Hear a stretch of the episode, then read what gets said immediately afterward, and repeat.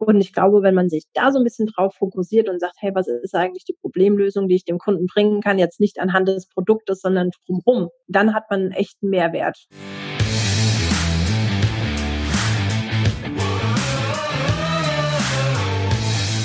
Herzlich willkommen bei dem Podcast Die Sales Couch Exzellenz im Vertrieb mit Tarek Abodela. In diesem Podcast teile ich mit dir meine Learnings aus den letzten 20 Jahren Unternehmertum und knapp 30 Jahren Vertrieb.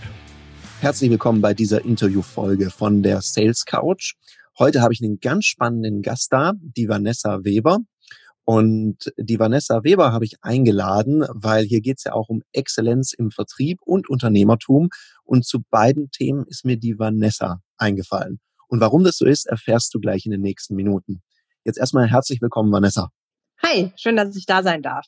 Ja, Vanessa, wir haben uns kennengelernt auf einem Seminar. Da ging es darum, die richtigen Mitarbeiter zu finden. Ich glaube, die ABC-Strategie der Mitarbeitergewinnung. Und da sind wir dann ins Gespräch gekommen. Dann habe ich auch so ein bisschen über deine Geschichte gehört. Und damit die Leute wissen, wer heute hier so da ist, stelle ich doch erstmal kurz selber vor. Ähm, ja, also ich bin Unternehmerin aus Leidenschaft. Ich habe in frühen Jahren angefangen, den Werkzeughandel meines Vaters zu übernehmen ähm, habe mittlerweile auch noch ein Startup gegründet und halte Keynote-Vorträge zum Thema Unternehmensnachfolge und Employer Branding und alles, was das Unternehmertum angeht. Und ähm, ich blogge auch leidenschaftlich, unter anderem auf der Impulse und bei Xing als Top Mind. Also, was du jetzt hier gehört hast, wenn du diesen Podcast hörst, jetzt weißt du auch, wo du die spannenden Artikel von der Vanessa finden kannst. Und danke für deine sehr bescheidene Vorstellung. Ich glaube, ich ergänze es nochmal ein bisschen verkäuferisch, weil äh, du hast gesagt, sehr jung hast du angefangen. Ich glaube, mit 18 hast du die Botschaft gekriegt, dass du den elterlichen Betrieb, ob du den elterlichen Betrieb übernehmen darfst. Habe ich das so richtig genau. recherchiert? Ja. Okay. Und warum wir über Exzellenz im Vertrieb sprechen, liegt ja auch daran, du hast es ja geschafft, mit 22 hast du die Geschäftsführung übernommen. Mhm. Und du hast es geschafft, innerhalb von zehn Jahren den Umsatz von zwei Millionen auf zehn Millionen zu steigern. Und da, also erstmal Hut ab, Chapeau, das ist eine reife Leistung. Ja, danke schön. Danke. Ja, und ich kann mir auch vorstellen, ich glaube, also du hast hier gerade schon ganz viele spannende Sachen gesagt.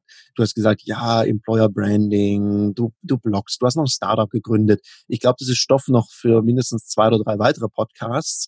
Aber fangen wir doch mal eins nach dem anderen an.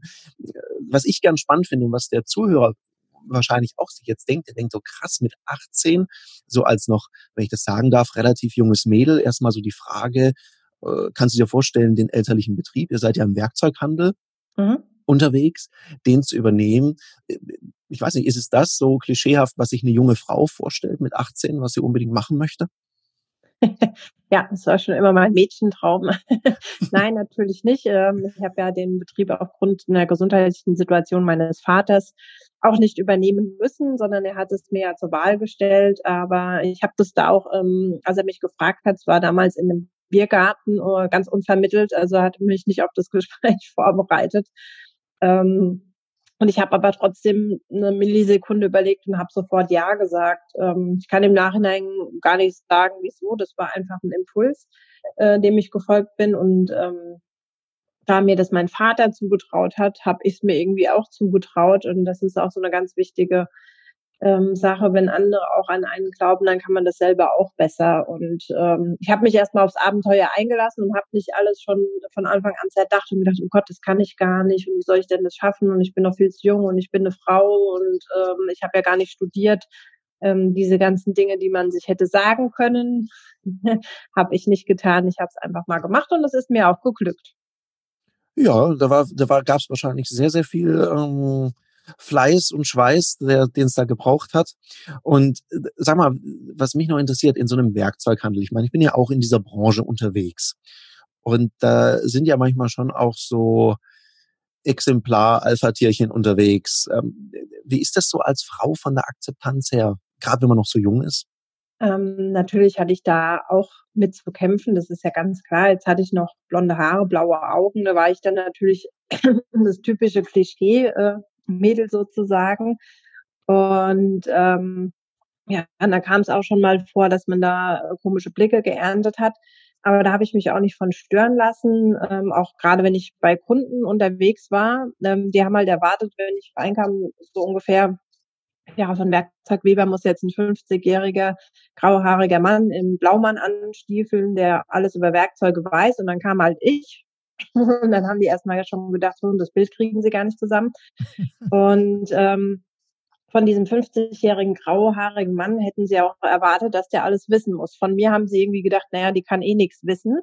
Und so konnte ich dann mit meinem anfänglich noch wenigen Wissen, ich habe mich natürlich sehr äh, nebenher weitergebildet und auch äh, natürlich Schulungen und so besucht, ähm, konnte ich aber glänzen, weil ich alle Fragen einfach beantworten konnte, die die Kunden hatten und so bin ich so ein bisschen als bunter Hund auch im Kopf geblieben. Deswegen sage ich auch immer gerade allen Frauen oder auch Männern, das ist prinzipiell egal. Wenn ihr unterschätzt werdet, ist das eigentlich ein Riesenvorteil, weil die Hürde, die ihr dann überspringen müsst, bei den anderen ist ja ganz niedrig angesetzt, ne, weil sie euch gar nichts zutrauen.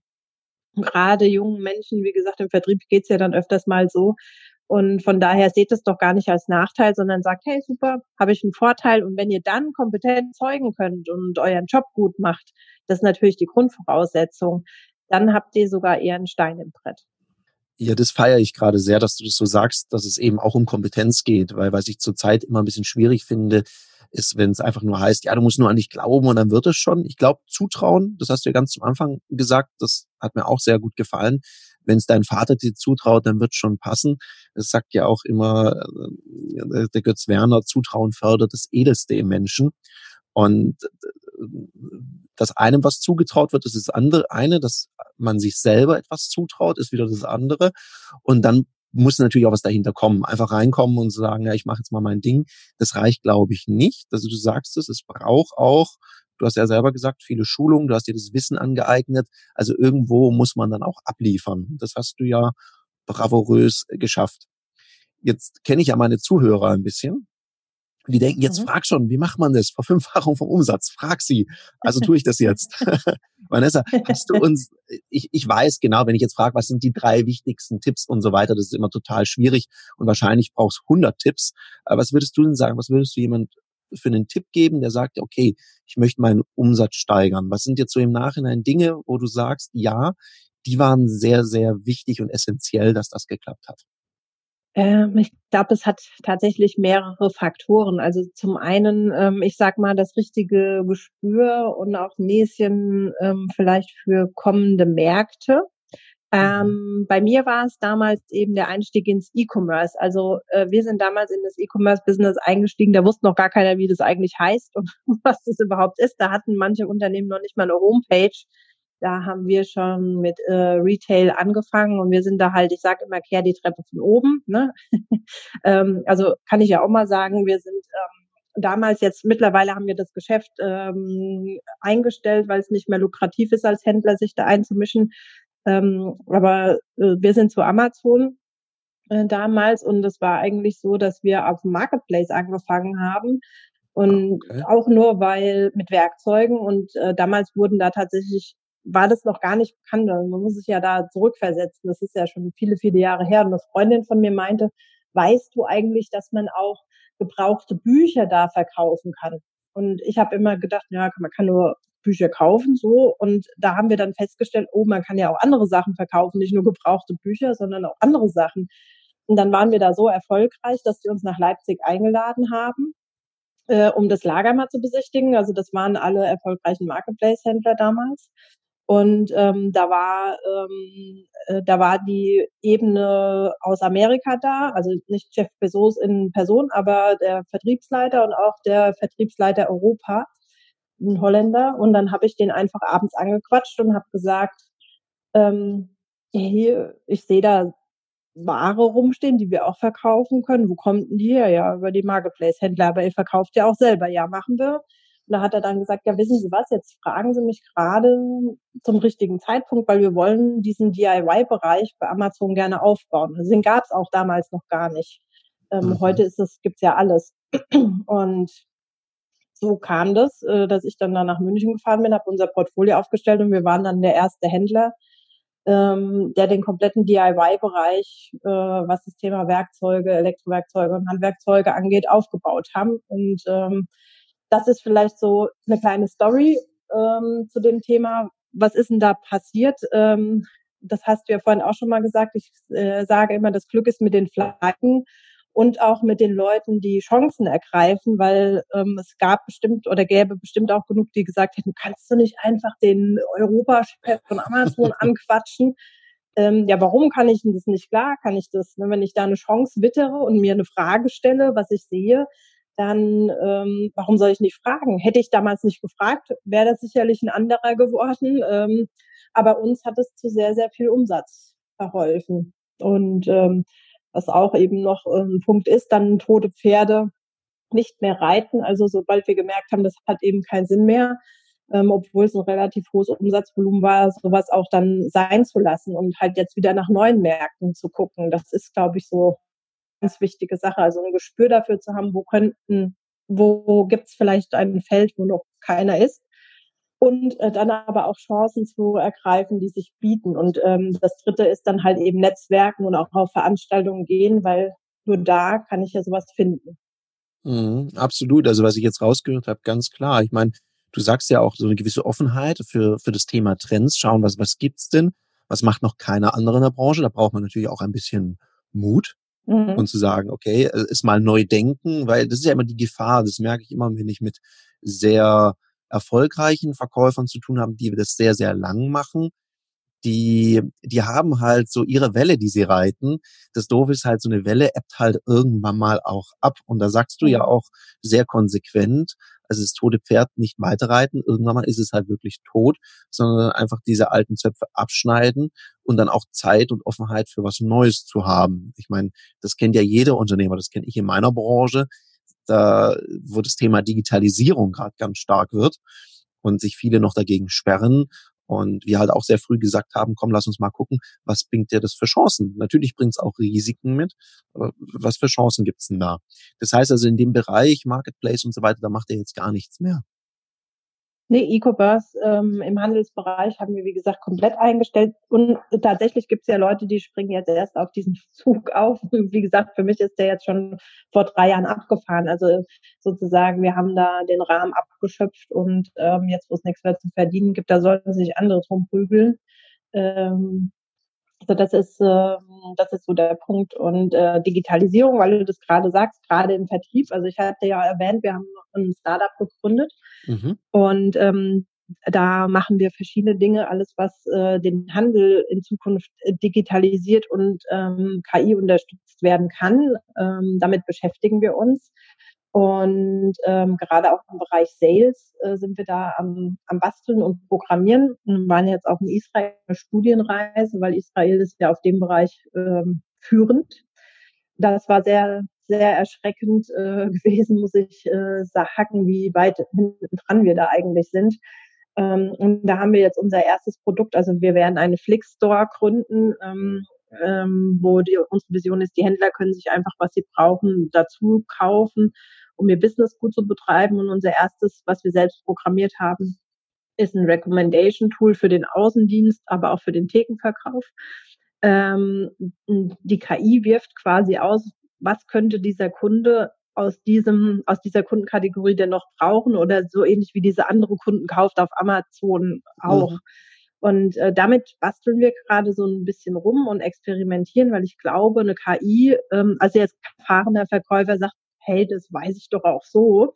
Ähm, aber auf manche Querbindungen, wo so ein neuronales Netz einfach kommt, ähm, es kann ja sein, dass der Kunde in einer ganz anderen Kategorie gepackt ist, aber die KI erkennt dort Vorteile oder auch Berichte automatisch schreiben. Ich kann Texte einsprechen und, und, und. Da gibt's heute so coole Sachen, die mir das Leben erleichtern, dass ich eigentlich für die komplizierten Fälle wieder viel mehr Zeit habe. Also ich glaube, die Digitalisierung ähm, ist ein großer Helfer, auch wenn wir sagen Fachkräftemangel. Wir werden mit weniger Leuten dieselbe Arbeit ja machen müssen.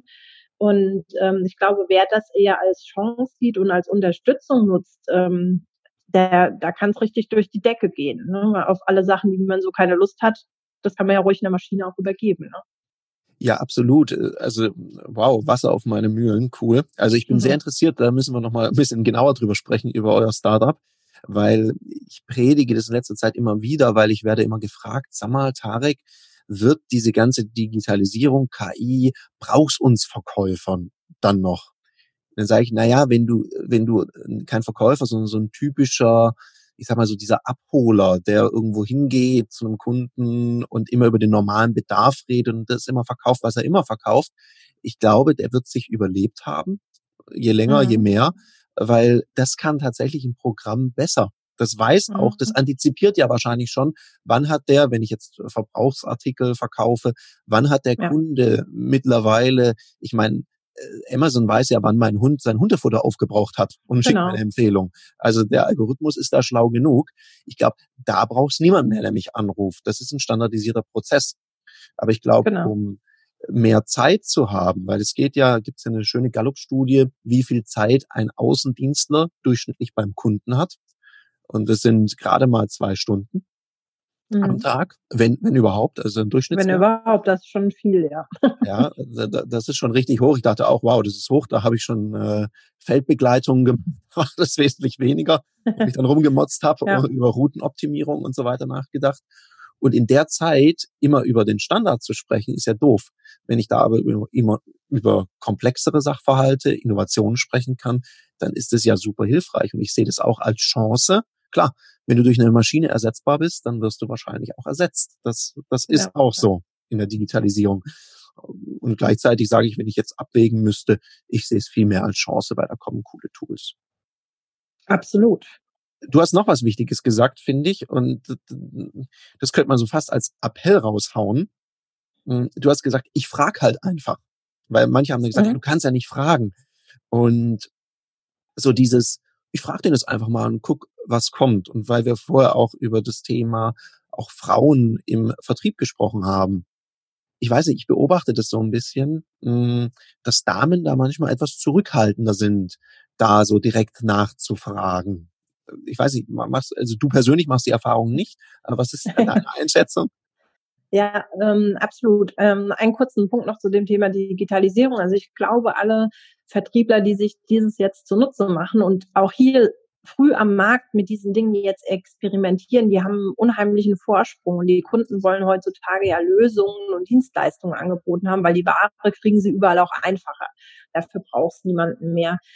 Und ich glaube, wenn man sich da so ein bisschen drauf fokussiert und sagt, hey, was ist eigentlich die Problemlösung, die ich dem Kunden bringen kann, jetzt nicht anhand des Produktes, sondern drumherum, ähm, dann hat man einen echten Mehrwert. Und zu deiner Frage, ähm, Frauen und Zurückhaltung, absolut. Ähm, die Frauen, und ähm, hier möchte ich auch äh, jetzt mal pauschalisieren, obwohl man nie pauschalisieren sollte, weil es gibt genauso zurückhaltende Männer und forsche Frauen. Absolut. ähm, aber im, im Gro ist es äh, tatsächlich so, dass eine Frau vielleicht ähm, mehr drüber nachdenkt, will ich mal sagen, und nicht so impulsiv vielleicht handelt wie ein Mann ähm, und sich überlegt, oh je, was, äh, was ist denn, wenn ich abgewiesen werde? Und das ist ja auch so ein großer Punkt ähm, bei uns generell, die Angst vor dem Nein. Ne? Äh, ich sage immer, ähm, was für mich äh, das Wort Nein bedeutet, ist ein Wort mit vier Buchstaben und mehr nicht. Also diese Buchstaben können mir nichts anhaben. Und wenn der eine Nein sagt, frage ich halt den nächsten und, und dann ist gar nichts passiert. Ne? Aber die Chance nicht zu ergreifen, tatsächlich die Frage zu stellen, egal was man im Leben haben möchte, und das gilt beruflich wie privat, ist ja viel schlimmer. Und ich habe mir ähm, irgendwann mal mit 14 am Lagerfeuer hatte ich mal einen äh, Jungen gerne kennenlernen wollen. Und da habe ich nicht gefragt. Und dann habe ich frage mich dann immer noch, oh, was wäre denn gewesen, wenn? Vielleicht wäre ich heute schon mit dem verheiratet. Und nach diesem Ereignis mit 14 habe ich mir vorgenommen, ich möchte mir nie mehr im Leben die Frage stellen, was wäre wenn? Ähm, ich denn was auch immer getan hätte. Und seitdem mache ich immer was so in den Kopf kommt und äh, frage im Zweifel und kriege dann halt mal auch eins auf die Nase. Aber wie gesagt, ich muss mich dann nicht fragen, was wäre denn gewesen. Und äh, das beruhigt mich. Vielleicht ist das ja auch eine Hilfestellung. Absolut. Und äh, ich, ich mache eher, ich weiß nicht, wie das bei dir ist, ich mache eher positive Erfahrungen damit. Wenn man Leute, ich habe das ja, ja auch klar. als junger Kerl, ich habe mich ja auch früh selbstständig gemacht. Ich glaube, wir waren in einem ähnlichen Alter, als wir da losgelegt äh, haben. Und äh, ich meine, meine Güte, also da war ja so ziemlich jeder erfolgreicher, als ich das war. Und da habe ich die Leute mhm. immer gefragt und was wirklich witzig war, die wirklich erfolgreichen, wo ich dachte, ah ja, ja, ja, kriege ich jetzt aber gleich einen Gong, so, was willst du denn? die haben sich immer nett Zeit genommen und haben sich voll gefreut, dass jemand dran interessiert ist und haben gerne geholfen. Und ja, ich, ich habe auch schon mal einen Korb gekriegt und weiß auch, wie doof sich das anfühlt. Und mir hat auch jemand mal gesagt, der hat mich mal damals gefragt, was ist denn das teuerste bei Verkäufern? Meine Güte, ich habe alles spekuliert, Dienstwagen, Spesenrechnung, Gehalt. Und er hat gesagt, mhm. nee, Tarek, die Hemmungen. Also alles, was er sich nicht zu fragen traut. Dann dachte ich, oh ja, ja, da ist was dran. Weil man kann ja einfach danach fragen. Das heißt ja noch lang nicht, das heißt ja noch lange nicht, dass du eine Antwort kriegst. Ich habe auch meine Kunden immer gefragt, ja, wie viel Budget haben sie denn in dem Bereich? Und hm. ganz oft haben die gesagt, nice try, Abulela, frag was anderes. Ja. Und es gab auch schon genau. welche, die haben mir ihr Laptop umgedreht und sagt, schauen Sie, das ist meine Planung, so, so mache ich das, was ist Ihr Tipp? Und dann durfte ich mit dem seine Budgetplanung machen. Hätte ich das nicht gefragt, hätte er das wahrscheinlich nicht freiwillig gemacht.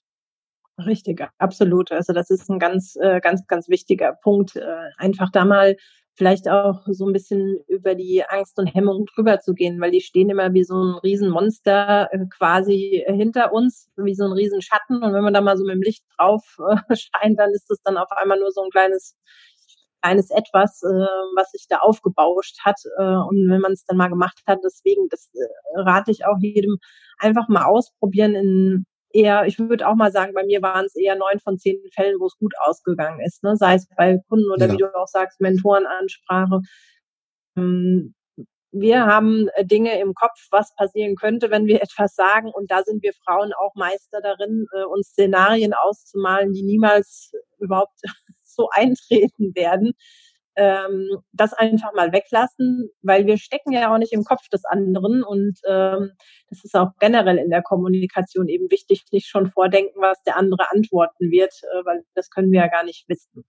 Und äh, mit dem Herangehen äh, kommt man doch vielleicht auch um einiges weiter. Ja, schön, dass du das so beschreibst. Ich glaube, da, da ticken die beiden Geschlechter tatsächlich ein bisschen anders, weil ich habe ja so so ein Thema bei mir in den Seminaren. Da darf jeder, kriegt meine Handynummer und darf mich im Fall der Fälle anrufen oder wenn er mal eine Frage hat. Und mhm. die Jungs, die sind da ein bisschen Forscher, die fragen teilweise, also ich hatte das letzten Anruf, das war eine Sensation. So, da hatte ich einen Tipp gegeben, wie man so Neukunden akquirieren kann. Und dann kommt so ein Anruf, ich habe die Fahrgeräusche im Hintergrund gehört. Und das war so nach dem Motto, ey Tarek, ich fahre gerade zum Kunden und ich habe das und das gemacht. Und äh, wie ging das jetzt nochmal genau, weil ich bin in zwei Minuten da. Dann dachte ich, okay, das ist äh, just in time, würde ich sagen. Und ich kann mir vorstellen, dass eine Frau sowas vielleicht ein bisschen anders angeht, was jetzt nicht besser oder schlechter sein muss. Aber da sind die Jungs manchmal, also solche Anrufe, wenn ich mir überlege, kriege ich, habe ich glaube ich noch nie von einer Frau in der Form gekriegt, sondern das kriege ich immer nur von äh, Männern, die dann so kurz ja. vor knapp sagen, ah, jetzt rufe ich dir noch mal kurz an, der kann mir das bestimmt geschwind sagen. Ja, ich glaube, das ist tatsächlich ähm, so, ne, dass Männer erstmal äh, vielleicht mit noch nicht vollem Wissen in Situationen reingehen oder auch vielleicht in Bewerbungsgespräche. Das ist ja auch nachgewiesenermaßen so. Ähm, Frauen neigen dazu eher zu Understatement und Männer eher ne, es ist besser darzustellen, wie sie vielleicht äh, qua Zeugnis sind. Ähm, oder zu sagen, hey, die Aufgabe traue ich mir zu, na klar, und eine Frau vielleicht sagt, nee, das habe ich noch nie gemacht, dann bin ich mal lieber vorsichtig und gebe das mal lieber nicht an. Ähm, das ist äh, auf jeden Fall zu beobachten oder auch ja durch Forschung sogar ähm, belegt. Ähm, deswegen den, den Tipp da an alle Frauen, ähm, sagt einfach mal oder traut euch das zu und sagt es auch einfach mal. Im Zweifel wird es hinterher alles gut. Ähm, was aber auch Frauen zum Vorteil haben, wo vielleicht Männer mh, hm, so ein bisschen was von den Frauen lernen können, mal um die andere Seite auch hervorzuheben. Äh, Frauen sind ja super empathisch. Ähm, und das ähm, hilft natürlich auch. Ähm, ein Mann merkt vielleicht manchmal nicht so die Stimmung, wenn er in den Raum reinkommt oder zu einer Verhandlung oder zu einem Kunden, was vielleicht unterschwellig äh, gerade so läuft bei demjenigen. Und eine Frau hat da doch feinere Antennen, um mal zu merken, ah, da fange ich vielleicht jetzt mal anders an oder ich frage erst mal, wie es geht oder es ist vielleicht gerade irgendwie was anderes, wo noch der Schuh drückt, was man erst mal lösen muss weil der Kunde so gar nicht in den Verhandlungsmodus kommen kann, weil ihn einfach was anderes blockiert gerade. Und ähm, das ist ja eine ganz äh, wertvolle Eigenschaft auch äh, zum Thema Führung natürlich, äh, dieses Thema Empathie dort mitzunutzen. Wie gesagt, Pauschalisierungen äh, kann bei dem einen oder bei dem anderen auch natürlich so sein, ähm, Geschlecht wie es ausfällt, aber das beobachtet man schon. Und ein Mann ist dann vielleicht auch manchmal ein bisschen grobschlächtiger und nimmt sowas gar nicht wahr, dass da vielleicht gerade irgendwas ist. Also das kann man schon auch nutzen, diese, diese, und auch, dass wir so ein bisschen ähm, das vielleicht auch ein bisschen noch spielerisch angehen können und auch unsere Weiblichkeit ja ruhig mal einsetzen. Also nicht, ich meine nicht im kurzen Rock zum Kunden hin. Ach, Gott sei Dank hast du das einfach, gesagt. äh, sondern einfach auch mal den Charme eben zu nutzen oder die Situation, dass ich vielleicht eine Frau in der Männerdomäne bin oder vielleicht ja auch umgedreht ein Mann in, äh, in der Frauendomäne, ähm, darf das ruhig auch mal zu seinem Vorteil nutzen. Also einfach nur ähm, dieses Spiel miteinander, und da geht es jetzt nicht um Flirtereien oder irgendwas, sondern einfach nur das Zwischenmenschliche. Ja, absolut. Also äh, ganz klar. Also ich habe ja äh, damals in meiner Handelsvertretung auch immer gerne mit Damen gearbeitet, weil die kommunikativ einfach schon ziemlich viel auf dem Kasten hatten und denen ganz selten ihr Ego im Weg steht. Das ist ja manchmal bei den Jungs ja. so das Problem, dass wenn das Ego dann zu groß ist, dann ähm, eher schwierig. Dann hat der Kunde keinen Platz mehr plötzlich im Raum, weil schon der Verkäufer mit seinem Ego da ist. und da, da könnten die, ja. wenn die das so, so aufteilen würden, dann wäre es so ein bisschen perfekt, dass die Damen, die manchmal dann ein bisschen zu zurückhaltend sind und sich überlegen, ah, kann ich das überhaupt, darf ich das? Also da gerne auch der Appell an die Zuhörerinnen. Also wenn es mal eine vertriebliche Frage gibt, ich helfe gerne weiter. Also immer gerne. Also ruhig da ein bisschen mutig sein. Und wenn es mich nerven würde, würde ich nicht die Kontaktdaten rausgeben. Also von daher überhaupt kein Ding. Mm. Und äh, was ich manchmal noch beobachte, was ja ganz, ganz witzig ist, unabhängig davon, ob jetzt Männlein oder Weiblein. Ich glaube einfach, wenn man so ein echtes Interesse, das Thema Empathie hat für meinen Kunden, seine Bezugswelt gerade, was für den wichtig ist, dann ist sowieso schon im Verkauf viel Positives passiert. Also ich glaube, das ist somit das Wichtigste, ein echtes Interesse am Gegenüber haben. Und wenn man dann genau hinhört mhm. und weniger interpretiert, sondern wirklich genau zuhört, was der sagt und auch mal hinterfragt und sich das traut. Also Empathie ist ja das eine. Und dann brauchst du wieder das, was du vorher gesagt hast, einfach mal fragen. Ich kenne manche Leute, die sind so empathisch, dass ihnen die Empathie wieder im Weg steht, weil sie nicht trauen, weil sie sich dann denken, so, ah, kann ich das jetzt wirklich fragen? Und das ist dann schade, weil echt empathisch wäre es ja zu hinterfragen und ernsthaftes Interesse daran zu haben, auch mal zu hinterfragen. Und da ja. hören dann manche leider auf. Die merken dann zwar, oh, jetzt ist die Stimmung hier nicht so dolle oder irgendwas ist. Hm, sie mhm. spüren es, sind dann zurückhaltend, aber fragen eben nicht. Und das finde ich schade, weil da gehen viele Chancen verloren. Also von daher. Genau, weil man es ja vielleicht auch im ersten Moment erstmal auf sich bezieht und denkt, ich habe jetzt einen Fehler gemacht oder was ist denn jetzt mit mir nicht okay? Dabei ist es einfach vielleicht eine Situation von außen. Also glaube, ergänzend dazu ist alles richtig, was du gesagt hast, ergänzend dazu äh, zu dem Thema Zuhören und wirkliches Interesse zeigen und nicht Interesse heucheln. Ähm, übrigens äh, selber, ich hasse total Vertreter, die auf diese Art, ne, Frau Weber, wie geht's Ihnen denn? Und ich weiß genau, das interessiert mhm. dich jetzt einen feuchten Furz, wie es mir eigentlich. Ich frag's jetzt nur, weil ne, das finde ich ganz furchtbar. Also man merkt es ja auch. Ja, willkommen im Man Club. nimmt es wahr, das schwingt einfach mit. Ähm, und äh, von daher beantworte ich die Frage auch nicht, außer ich merke, es hat jetzt wirklich jemand Interesse daran. Ähm, also das sollte man keinesfalls schauspielern. Das fällt immer einem auf die Füße, meiner Meinung nach. Und ähm, was, äh, was denn eben auch noch wichtig ist, finde ich, die Kommunikation auf Augenhöhe. Also diese Ich bin okay, du bist okay Stellung nicht, ähm, wie wir es ja auch schon hatten, sich höher stellen wie den, wie den Gegenüber oder sich erniedrigen oder beide auf die Jammerschiene. Das ist auch nichts. Ja, das ist ein sehr ähm, produktives Gespräch dann, wenn beide sich was vorholen. Ja, es ist Gibt's aber ja auch oft genug, ne? Ach Mensch, mir geht's heute so scheiße und ach, der Chef hat mir heute wieder ah, tausende Sachen auf den Schreibtisch gelegt und ach ja, das kenne ich, geht mir auch so und dann kommt man ja auch irgendwie nicht weiter, sondern das ist immer auf der Augenhöhe versuchen zu bleiben, zu kommunizieren und zu sagen, hey, ich nehme dich ernst, nimm du mich auch ernst, dann werde ich ja ganz anders da wahrgenommen. Und das ist auch ähm, äh, eine nicht einfache Art, immer dieses aufrechtzuhalten und eben zu sagen, ich bin's, ich mache es nicht manipulativ, sondern ich mache es wirklich auf Augenhöhe, ähm, weder in die eine oder noch an, in die andere Richtung. Das ist, glaube ich, auch wichtig im Gespräch. Und ähm, dann, und das merkt ja, glaube ich, auch jeder, der im Vertrieb ähm, tätig ist, wenn ich als Mensch gemocht werde, äh, komme ich auch immer ein Stückchen weiter bei den Leuten, ähm, wie vielleicht, wie, wenn das nicht passt. Ne? Und daran zu arbeiten, weil ich glaube, alles andere kriegt man schon mal hin. Ne? Wenn, wenn wirklich ein Einkäufer will, dreht er halt eben auch mal den Laptop um und oder gibt einem mal einen entscheidenden Tipp.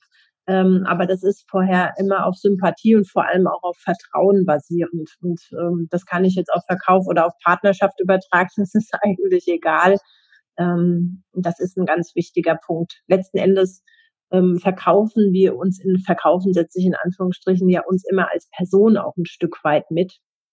Und ähm, wenn die gut rüberkommt, dann haben wir, würde ich mal sagen, 90 Prozent schon im Kasten. Ja, absolut. Ich meine, Menschen kaufen von Menschen und wie dankbar ich vielen meiner Kunden bin, die mich schon vor Schlimmem bewahrt haben, die dann gesagt haben, also Herr Abolela, ganz ehrlich, meine Meinung dazu. Oder ich habe mir mal Feedback von äh, Kunden, die auch nicht gekauft haben. Also waren es keine Kunden, aber für mich mhm. sind immer alles Kunden. Das ist so mein Mindset. und mhm. und habe auch mal gefragt. Also ich habe wirklich Leute angerufen. Da habe ich einen guten Tipp gekriegt von jemand, der gesagt hat, mach das doch mal. Und habe dann wirklich gefragt, habe angerufen und sage, ja, ich hatte so das Gefühl, dass Ihnen das gut gefallen hat, hm, was ich Ihnen da gezeigt habe von der Sache her. Und gleichzeitig glaube ich, dass es da was gab, was zwischen uns beiden stand. Und ich bin total froh, wenn Sie mir jetzt ganz ehrlich sagen, was das war, auch wenn Sie denken, dass man das einem Menschen, den man noch nicht so gut kennt, einfach nicht sagen kann. Ja, und dann habe ich rostige Nägel gefressen. Heieiei. Das, aber ich habe wirklich einfach mal zugehört und habe ganz, ganz viel gelernt, was ankommt und was nicht. Und darum kann ich das äh, Thema unterstreichen mit Sternchen, was du gerade gesagt hast auch als Mensch gut rüberkommen und nicht einfach nur so ein Verkaufsroboter sein. Äh, das ergibt schon Sinn. Mhm. Und diese Floskel, na, wie geht's Ihnen, Frau Weber, wenn die nicht ernst gemeint ist, dann einfach auch weglassen. Ich meine, ich muss ein paar Verkäufer in Schutz nehmen. Teilweise wird denen ja so ein schwindeliger Smalltalk beigebracht in irgendwelchen Schulungen, wo ich immer sage, nee, das brauchst nicht unbedingt. Wenn du einen Kunden schon länger kennst ja. und mit dem eine coole Beziehungsebene hast und jetzt weiß, ihr wart irgendwie am Wochenende unterwegs, dann würde ich da auch eine Frage zu stellen. Und wenn ich es nicht weiß als Floskel, dann lasse ich es weg. Ich meine, in anderen Ländern ist es gängig. Also in den Staaten äh, wird ja immer gefragt oder auch innerhalb Ägypter ja, im Arabischen ist es auch eine Floskel, aber man kriegt auch eine floskelhafte Antwort. Genauso in, in Spanien, äh, da, da gehört es dazu. Aber man kriegt ja nie wirklich die Antwort, wie es einem geht. Und in Deutschland äh, gibt's diese Floskel eigentlich nicht. Und manche Kollegen, die schreiben halt dann aus amerikanischen Verkaufsbüchern ab und bringen das den Leuten bei und die Leute sind einfach nur irritiert wenn dann der Kunde antwortet, wenn man fragt, Herr Abolela, wie geht's? Und dann kommt die Rückfrage, so, was wollen Sie? Und, und das ist dann schade. Also absolut. Wir haben noch ein weiteres Thema und zwar, du hast gesagt, auch das Thema Employer Branding ist so eins deiner mhm. Steckenpferde. Und das ist ja auch spannend, weil ich glaube, für den Vertrieb die richtigen Leute zu kriegen, also ich glaube, die Frage wird mir unendlich oft gestellt, so nach Motto, Herr Abodela, kennen Sie gerade nicht jemanden, der super im Vertrieb ist und sich umorientiert und ähm, ja, der können Sie mir gerne drei von schicken.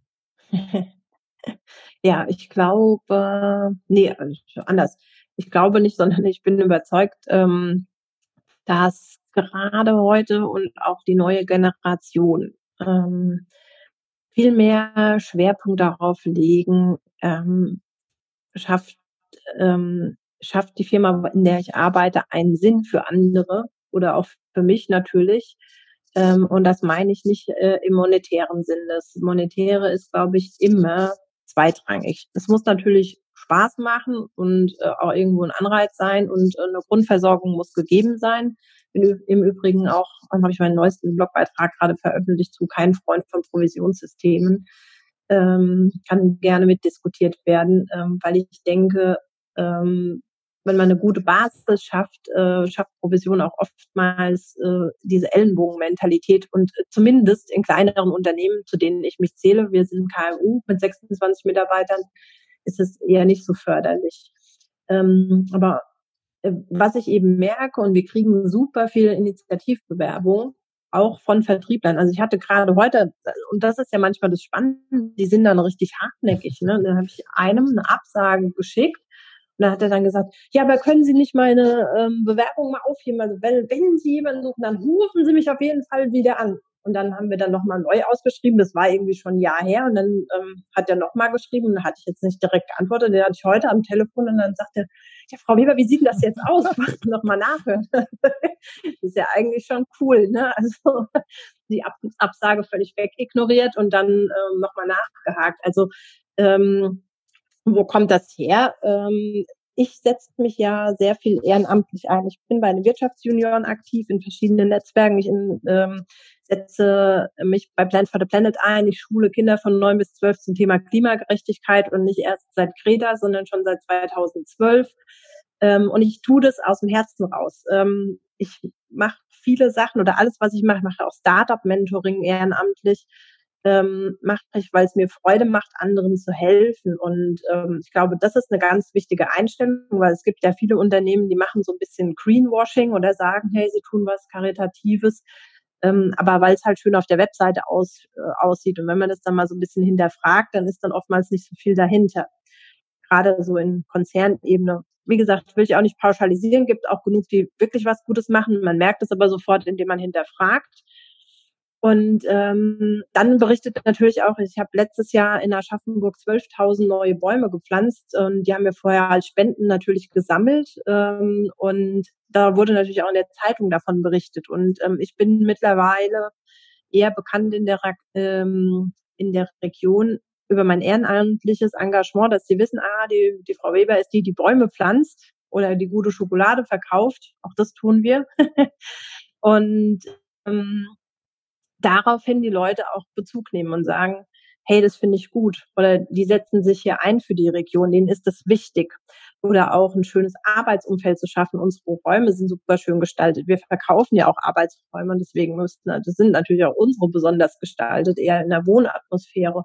Und ähm, das macht einen Sog aus. Und das kann ich den Leuten nur raten, ähm, ihr macht alle gute Sachen, ihr sagt's nur nie. Ne? Also das ist auch so typisch deutsch. Wir machen vieles gut, aber wir reden da nicht drüber, weil dann werden wir ja als angeberisch äh, hingestellt oder was auch immer. Äh, man will sich da auf den Sockel stellen, aber das ist ja gar nicht so. Wenn ich niemandem erzähle, was ich kann, woher soll es dann niemand anders wissen? Also ich bin da ein großer Verfechter davon und auch ähm, auch vielleicht äh, für die kleinen mittelständischen Betriebe ähm, als Unternehmer selber sein Gesicht mhm. zu zeigen. Weil wenn ich den, den Chef sehe oder kenne oder auch die Führungskraft, kann ich zu diesem Mensch irgendwie in Resonanz treten oder in Kontakt und habe ein Gesicht. Und es ist nicht einfach nur die Firma XY und kein Mensch kennt äh, jemanden.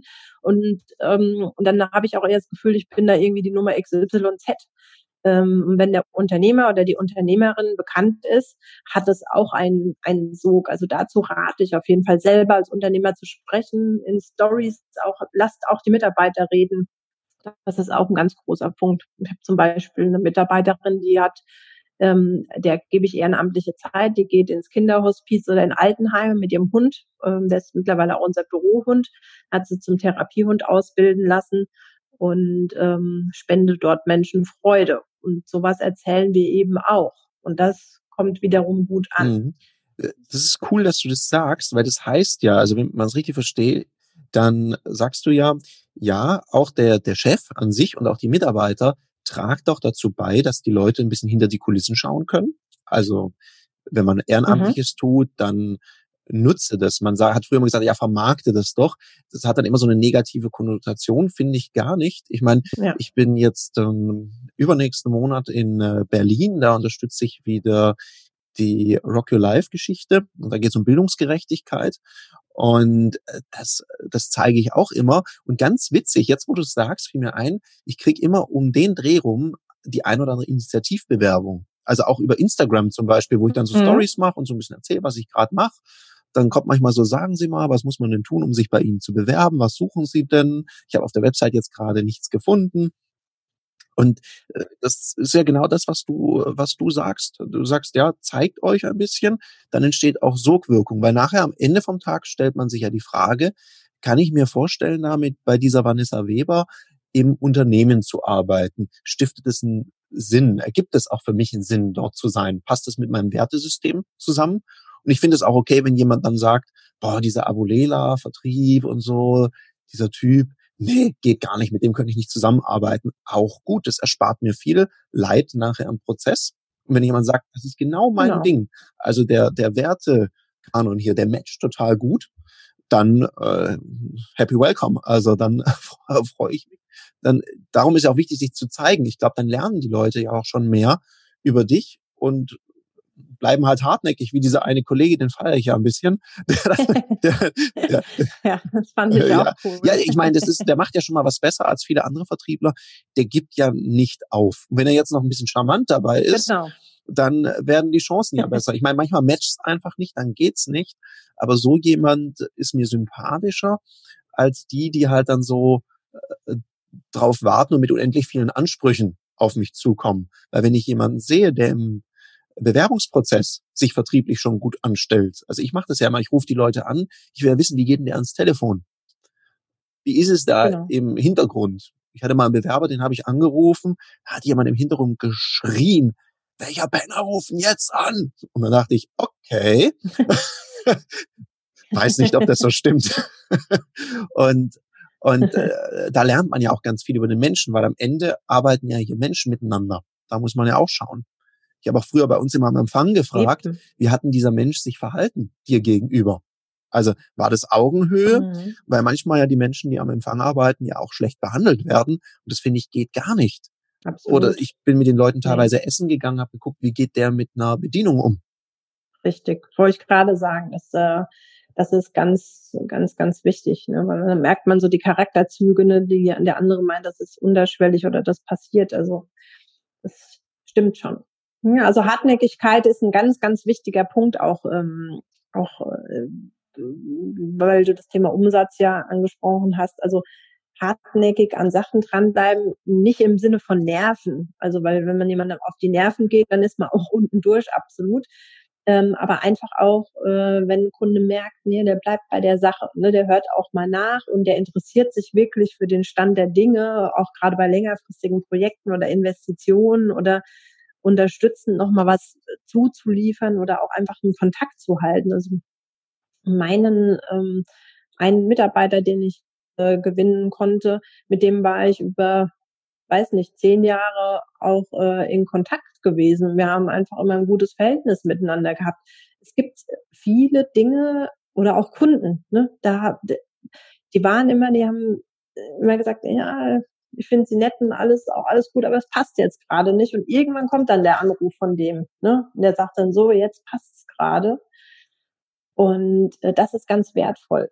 Und auch, dass man immer sauber auseinandergeht. Also ich hatte mal einen Auftrag, ähm, den ich gerne gehabt hätte, und zwar äh, für die äh, damalige Kofas Arena Mainz 05 äh, die Ausstattung, Betriebsausstattung. Und da rief mich dann der Einkäufer an und sagte, ja, es tut mir leid, ich kann es Ihnen nicht vergeben, weil, ähm, wie das halt oftmals so ist, es gibt jemanden, der sponsert uns das und das ist ja im Fußball durchaus üblich. Ne? Da gibt es Sponsoren für alle Dinge.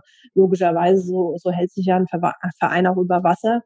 Und ähm, das konnte ich mir dann da nicht leisten in der Form Sponsoring. Und der hat aber ähm, mich äh, weiterempfohlen, ähm, Basketball Ulm, da haben wir die Hallenausstattung dann gemacht, weil gesagt hat, wissen was, ich war mit Ihnen so zufrieden und es tut mir jetzt so leid, ähm, dass ich das äh, den Auftrag nicht vergeben kann, weil es war alles in Ordnung. Und ähm, heute, wenn da was gebraucht wird, ähm, ums Facility Management drumherum, ähm, kommt er immer noch auf uns zu. Also ganz toll auch da einfach zu sagen, hey, nicht, hey, du Blödmann, weißt du, wie viele Tage ich an dem Angebot gesessen habe und hab mir Aufmaß gemacht und, und, und.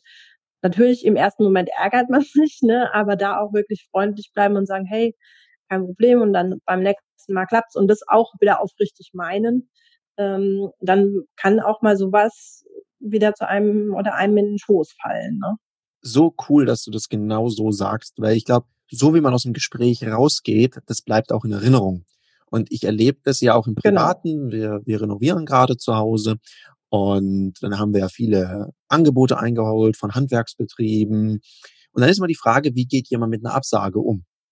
Mhm, genau. Und da habe ich Sachen erlebt, also brutal. Da haben dann Leute dann versucht, mir noch eine Rechnung zu stellen für den Angebotsaufwand und waren echt so, so ganz beleidigt, wo ich dann gesagt habe, also in tausend kalten Winter von dir frage ich noch nicht mal mehr ein an Angebot an. Ja. Oder oder wir hatten uns mal, als wir uns ein neues Fahrzeug geholt haben, das ist sehr spontan äh, auf dem Weg nach Spanien kaputt gegangen, dann musste halt ein neues Auto her.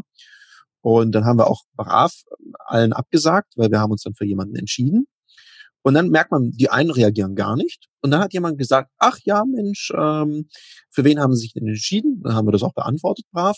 Ach ja, toll, das sind nette Kollegen und so. Wenn Sie mal eine Frage haben, kommen Sie jederzeit auf mich zu und viel Erfolg mit dem Fahrzeug. Hier noch ein kleiner Tipp bei dem Fahrzeug, das und das, wo ich dachte, wow, also wenn ich nochmal mhm, gucke, genau. da melde ich mich auf jeden Fall. Und das finde ich so, ja. ich meine, freundlich sein und einen guten Charakter zeigen, dann, wenn du erfolgreich bist. Das ist immer so das eine. Aber was an den Tagen, wo die Sonne ja. vielleicht mal nicht ganz so, äh, so hell scheint, da dann nochmal seinen Werten treu bleiben, das ist immer mein Appell, weil es zahlt sich aus. Da bin ich ganz sicher. Und so wie der dich jetzt immer anfragt, äh, werde ich bei diesen Absagen, und das ist ja manchmal so, jeder Verkäufer sollte ja auch ein bisschen ehrgeizig sein. Und klar ärgert mich das, wenn ich einen Auftrag mal nicht kriege. Das ärgert mich sogar richtig. Das macht mich richtig fuchsig, aber halt so im positiven Sportsmann-Sinne. Weil ich dann so sage, ja, okay, mhm. das nächste Mal, jetzt erst recht. Und dann extra Gas geben. Das macht auch ein bisschen was mit dem Selbstwert, weil viele fühlen sich ja dann persönlich abgelehnt. Und manchmal sind es ganz andere Sachzwänge, so wie du es berichtet hast. Du hast mit ihm gesprochen, wahrscheinlich, so wie ich dich kenne, hast ihn auch gefragt, woran es liegt. und ja, er hat das ja direkt. Er hat sogar gesagt, direkt ne? zugegeben, also mit dem Sponsoring. Ja, genau. ja und sonst äh, bin ich hundertprozentig ja, ja. davon überzeugt, du hättest ihn gefragt. Und äh, dann hätte er es wahrscheinlich gesagt und dann kommt man drauf und sagt, okay, dann geht's halt nicht. Das hatte ich auch schon. Mich hat mal jemand angerufen und gesagt, ja, die Tante ist Vertriebstrainerin. Ja, und mhm. die, die, ja, da kann's halt ja, machen, und die war ja. schon beleidigt, weil überhaupt jemand anders angefragt wurde. Und er hat mir auch gesagt, also eigentlich würden wir viel lieber mhm. sie nehmen, aber wenn er das macht, dann hat er da äh, Dauerärger. Und das verstehe ich natürlich. Dann habe ich mhm. gesagt, Sie, wenn Sie mal eine Beratung oder einen Tipp brauchen oder eine Frage rechts oder links, dann einfach anrufen. Ich kümmere mich dann drum. Und wir haben weiterhin netten Kontakt und wer weiß, irgendwann mal passiert da was. Ich glaube, man braucht auch äh, Ausdauer am Ende vom Tag. Absolut. Das, äh, das ist ein ganz, ganz wichtiger Punkt, eben Geduld äh, und Ausdauer und einfach äh, den Gedanken immer noch mal dran verwenden und wie du sagst, halt einfach freundlich bleiben. Ich glaube, mit Freundlichkeit kommt man sowieso am und einem friedvollen Gemüt kommt man sowieso am weitesten und in seiner Authentizität bleiben. Das ist äh, auch fürs Employer Branding eben wichtig, die, wie du ja sagst, ne, man hat sicherlich die eine an oder andere Ecke und Kante auch, aber ähm, die Leute sehen, man ist ehrlich und es ist eine ehrliche Haut und ich weiß, ich kann da vertrauensvoll hingehen. Bei uns zum Beispiel in den Werten ist ganz klar das Thema, das Zentrale, die familiäre Gemeinschaft. Und wir haben jetzt gerade unser Logo regebrandet und ähm, kriegen auch ein cooles neues Zeichen, was da, was richtig ähm, abgefahren wird. Also wenn es veröffentlicht wird, ich freue mich schon, bin ich wie so ein kleines Kind. Auf das wird dieses Jahr passieren noch und äh, da, das kann man auch wieder nutzen und so viel mitspielen. Das ist äh, eine ganz coole Sache. Und da dreht sich es eben auch um diese familiäre Gemeinschaft und wie wir das ein bisschen noch mehr ähm, hinbekommen, das auch nach außen zeigen zu können. Da haben wir uns was richtig, richtig Cooles überlegt und da freue ich mich. Ich, ich, ich hm. bin gespannt. Ja, das macht jetzt natürlich auch neugierig. Ich meine, du machst es schon richtig gut. so ein bisschen Neugier wecken. Und wir werden das natürlich auch in die Show Notes verlinken. Und ich denke auch den Artikel, wenn du mir den nachher weiterleiten magst, mhm. diesen Artikel zu dem Thema Provisionssysteme. Das ist ja ein heiß diskutiertes mhm. Thema im Vertrieb. Ich finde da auch, da gibt's für und wieder, je nachdem, mhm. was verkauft wird, wie es verkauft wird, wie da der Prozess ist, äh, kann man da sicherlich auch Modelle machen ohne Provision. Und gleichzeitig, ich habe es immer geliebt, Provision zu verdienen. Aber es kommt auch darauf an, welche Leute brauchst du und wie funktioniert der Verkaufsprozess. Also da, den tun wir auch gerne mal mit rein. Ja, weil es ist, ich denke, das ist der, der wichtige Punkt ist da die Unternehmensgröße. Ja bei uns hat es einfach mit diesem familiären Miteinander ist Konkurrenzdenken einfach schwierig. Und ähm, das kommt ganz drauf an. Deswegen, ich sage nicht pauschal falsch. Ich habe, ich erzähle ja immer nur von uns und sage, für uns passt es einfach nicht. Und da darf jeder seinen Weg finden, weil das kann auch in anderen Unternehmen genau richtig sein und ganz fatal, wenn man es nicht tut. Ne? Das immer ganz ja, wichtig. es geht ja darum, immer einen Impuls zu geben. So verstehe ich ja auch Seminare, die ich gebe. Genau. Es gibt Impulse und Werkzeuge, Und da kann ja jeder für sich mal prüfen, oh ja, da kann ich was von lernen, dann nehme ich was mit. Und wenn er es nicht genau versteht, kann er ja hinterfragen und dann auch mal sagen, ja, und wie genau macht ihr das und wie war eure Überlegung? So wie du ja auch sagst, wir zeigen uns halt mit dem, was wir machen. Ich zeige mich auch als Unternehmerin. Du hast ja auch eine eigene Website unter deinem Namen, wo man dich findet, wo man dich auch als Unternehmerpersönlichkeit ein bisschen näher kennenlernen kann. Äh, das ist ja smart enough, weil dann könnten die Leute sich schauen, anschauen und sagen, kann ich mich damit identifizieren oder eben nicht. Und das finde ich sehr, sehr klug. Gerade bei so einem Unternehmen, ich, ich glaube, deine Mitarbeiter, die sehen dich ja auch ab und an. Also es ist ja nicht so, dass da 13. Ja, klar. ja klar, in einem Großkonzern ist es vielleicht ein bisschen was anderes. Aber bei dir, da sind ja nicht mhm. nochmal 30 Hierarchieebenen dazwischen, bis sie dich mal sehen. Nee. Sondern man soll schon mit seinem Chef, in dem Fall Chefin, auch klarkommen. Das ist wichtig, weil wenn man sich da nicht riechen kann oder die Chemie nicht stimmt, dann wird es sehr schwierig in so einem kleineren Betrieb. Absolut. Also ich stelle auch nur Menschen ein. Ich ähm, entscheide es auch nicht alleine. Immer die Personen, die mit demjenigen direkt zu tun haben, werden mit einbezogen. Also nicht im ersten Gespräch, aber wenn wir dann, wenn ich sage, okay, das könnte jetzt weitergehen, ähm, weil hier auch der Wert des familiären Miteinander oben drüber steht. Und wenn jemand nicht in die Familie passt, da kann der noch so top sein, da kann der der beste Verkäufer der Welt sein. Der, der muss menschlich zu uns passen. Ähm, ich sehe es eher immer umgedreht, wenn der menschlich zu uns passt und dann können wir auch am Fachlichen noch ein bisschen was drehen. Also von daher auch nochmal der Aufruf an alle Vertriebler, ne? falls ihr jetzt Lust bekommen habt, bei uns zu arbeiten. Das ist auch ein bisschen frech, gell? Aber Hau raus, Vanessa.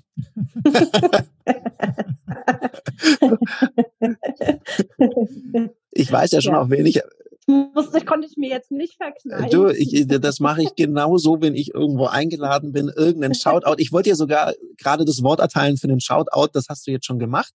Und wenn ich auf die Uhr schaue, dann haben wir jetzt echt Content produziert. Hm, an der Stelle ein ganz, ganz herzliches Dankeschön an dich. Schön, dass du der Einladung auch so spontan gefolgt bist. Das hat mir großen Spaß gemacht. Und an all mir auch. Ja, Dankeschön.